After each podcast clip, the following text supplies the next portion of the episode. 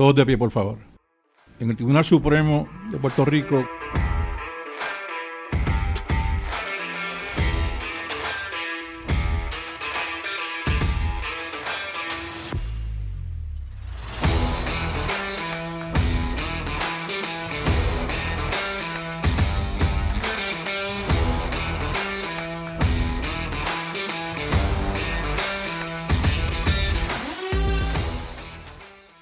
Bienvenidos al Supremazo. Le habla el licenciado Miguel Rodríguez Ramos y el calendario para el episodio de hoy es Juan Arzuaga Monserrate y la Corporación del Fondo del Seguro del Estado versus Empresa Ortiz Brunet Inc. y otros. 2023 TCPR 44. El número del caso el CC 2022 379 y este caso se resolvió el 10 de abril del 2023 y el panel que lo atendió a nivel apelativo intermedio fue el panel 3. Aquí estamos ante una opinión unánime de la jueza asociada señora Pavón Charneco. Todos participaron y pues, no hay expresiones de conformidad ni, nada. Solamente pues, todo, eh, la, opinión del tribunal.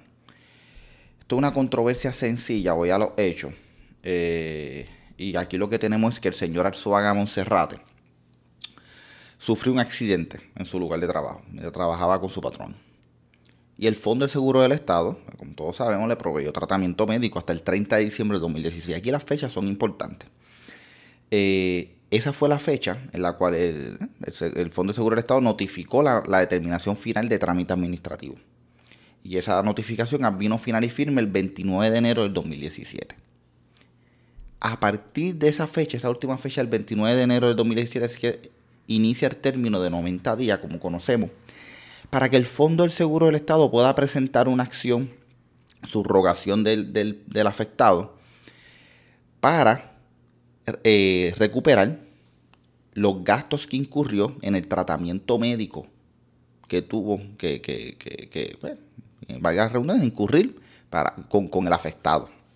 Así que, desde el 29 de enero, el 24 de abril del 2017, dentro de esos 90 días, el señor Arzuaga Monserrate y el Fondo del Seguro del Estado en conjunto presentaron una demanda de daño y perjuicio a favor del afectado, que es el señor Monserrate, y una reclamación en subrogación a favor del, del Fondo de Seguro del Estado, por los gastos incurridos, como indiqué, en su tratamiento y compensación. No obstante, ya, ya se presentó la demanda dentro de los 90 días, transcurre el tiempo, los trámites dentro de la demanda, llegamos hasta el 2021. El 5 de abril del 2021, el foro primario eh, notificó a las partes la desestimación sin perjuicio de la demanda por inactividad, a tenor con las disposiciones de la regla 39.2b de la regla de procedimiento civil. Desestimó por inactividad. ¿Qué ocurre? Ante esa realidad, el 28 de julio del 2021, el Fondo del Seguro del Estado y el señor Arzuaga Monserrate de nuevo presentan una acción, la misma acción, la presentan. Y es ahí donde se suscita la controversia. Porque los afectados, el patrono, presenta una moción de desestimación, los demandados presentan una moción de desestimación y básicamente lo que dicen es, mira, tú no puedes presentar esta reclamación porque ya transcurrió el término de 90 días de caducidad. Así que tú no puedes presentar esta reclamación. Ya se te fue la guagua. el fondo y el señor Arzuaga eh, se oponen, presentan su oposición a la moción de desestimación y dicen, mire, no. Eh, una vez se desestimó por inactividad la, reclamación, yo tenía los 30 días para ir en revisión al Tribunal de Apelaciones y una vez transcurridos esos 30 días sin yo ir en revisión al Tribunal de Apelaciones, iniciaba un nuevo término de 90 días. ¿Entiendes? Así que yo lo presenté dentro de ese nuevo término de 90 días. Pues, el Tribunal de Primera Instancia no le compra la teoría de esa estimación al patrono. Dice, mira, no, lugar a la moción de esa estimación. Eh, los peticionarios, que es el Fondo de Seguro del Estado y el señor Roca, presentaron dentro de término. Es verdad, inicia un nuevo término. Nada. El patrono va al tribunal de apelaciones y levanta sus errores. Y el tribunal de apelaciones revoca al foro primario. Y en tantas palabras lo que dice, mira, si inicia un nuevo término Pero ese término no inicia de 90 días después que desestiman la acción por inactividad. Pero ese término inicia una vez se notifica la sentencia, no transcurrido los 30 días. Y así que como inicia una vez notificada la sentencia, cuando calculamos los 90 días, llegaron tarde. El tribunal decía, ¿cuál era la fecha que decía que tenía que haber? Este, eh, tenía hasta el 4 de julio para presentar la, la demanda de subrogación. No obstante, esta fue presentada el 28 de julio, así que llegaron tarde. Eso es lo que dice el Tribunal de Apelaciones. Dice, mira, cuando contamos desde la notificación de la sentencia, que fue el 5 de abril, tenías hasta el 4 de julio. Al no hacerlo y presentarlo el 20 y pico de julio, pues, se te fue la guagua.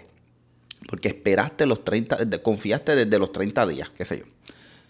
El Fondo del Seguro del Estado va al Tribunal Supremo. Presenta un recurso excepcionario.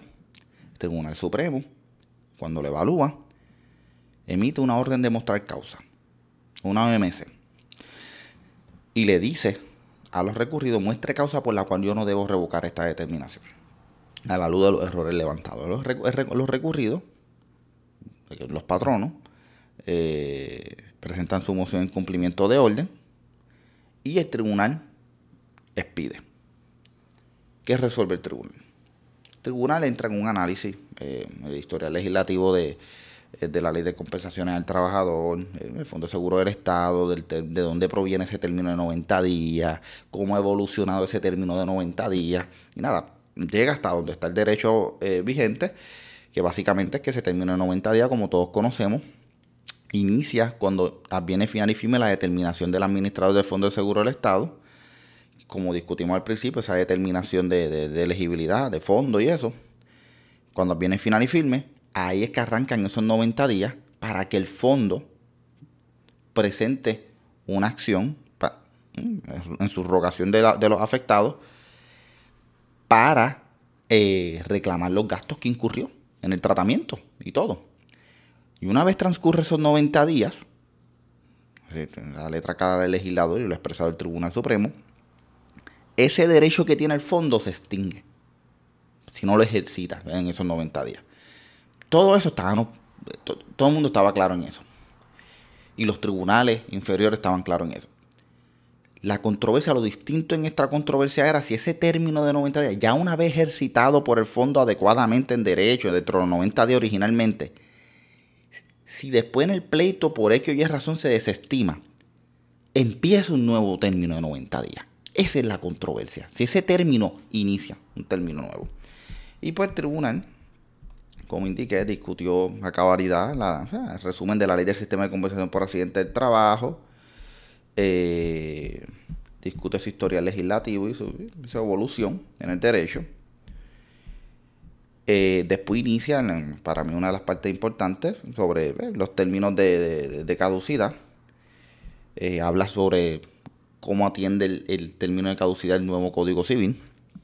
y pues nada, expresa que la, caducidad atiende a fines eh, sociales relevantes, por lo que uno de sus rasgos importantes es que no admite la interrupción ni suspensión del término. Citando a González Rosado versus Echevarría Muñiz, 169 DPR 554 en la página 567 del, 2006. Cita también los artículos 1207 eh, eh, y 1209 del Código Civil de Puerto Rico de 2020 eh, invítame sobre la naturaleza de orden público y la no admisión de interrupción del término de caducidad. El tribunal dice, mira, la caducidad es radical y automática. Por lo tanto, se extingue el derecho a la causa de acción con el mero transcurso del tiempo. Eh, la caducidad puede ser apreciada tanto a instancia de parte como de oficio. Importante, el tribunal dice, consono con todo esto, hemos reconocido que ante un archivo por desistimiento sin perjuicio y el haber transcurrido el plazo de caducidad aplicable, el tribunal no cuenta con jurisdicción para atender una nueva acción.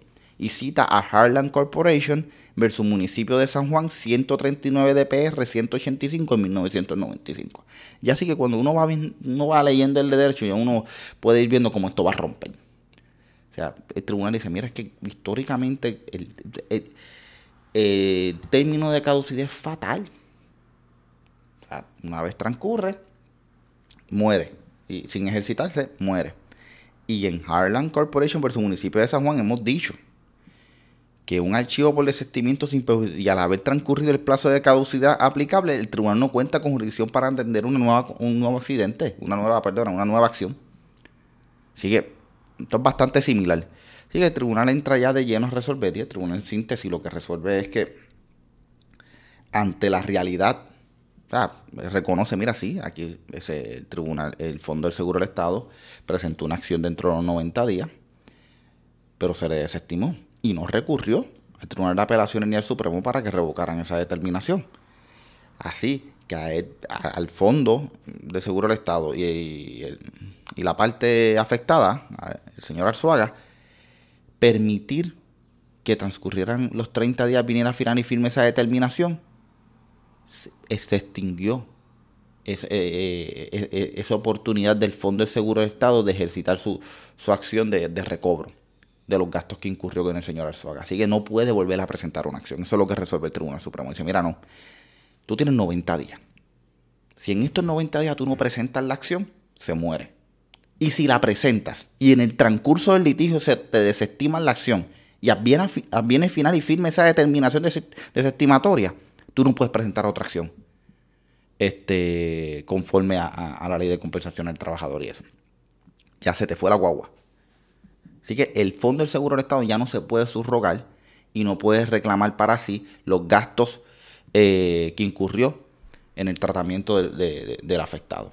El afectado es el que puede presentar una acción ahora en daño y perjuicio. Así que, que esto es una prerrogativa porque ahora ya acabó los 90 días, pasaron los, y, puede presentar esa acción. Pero el fondo no, no lo puede hacer en subrogación, porque ya esos 90 días transcurrieron.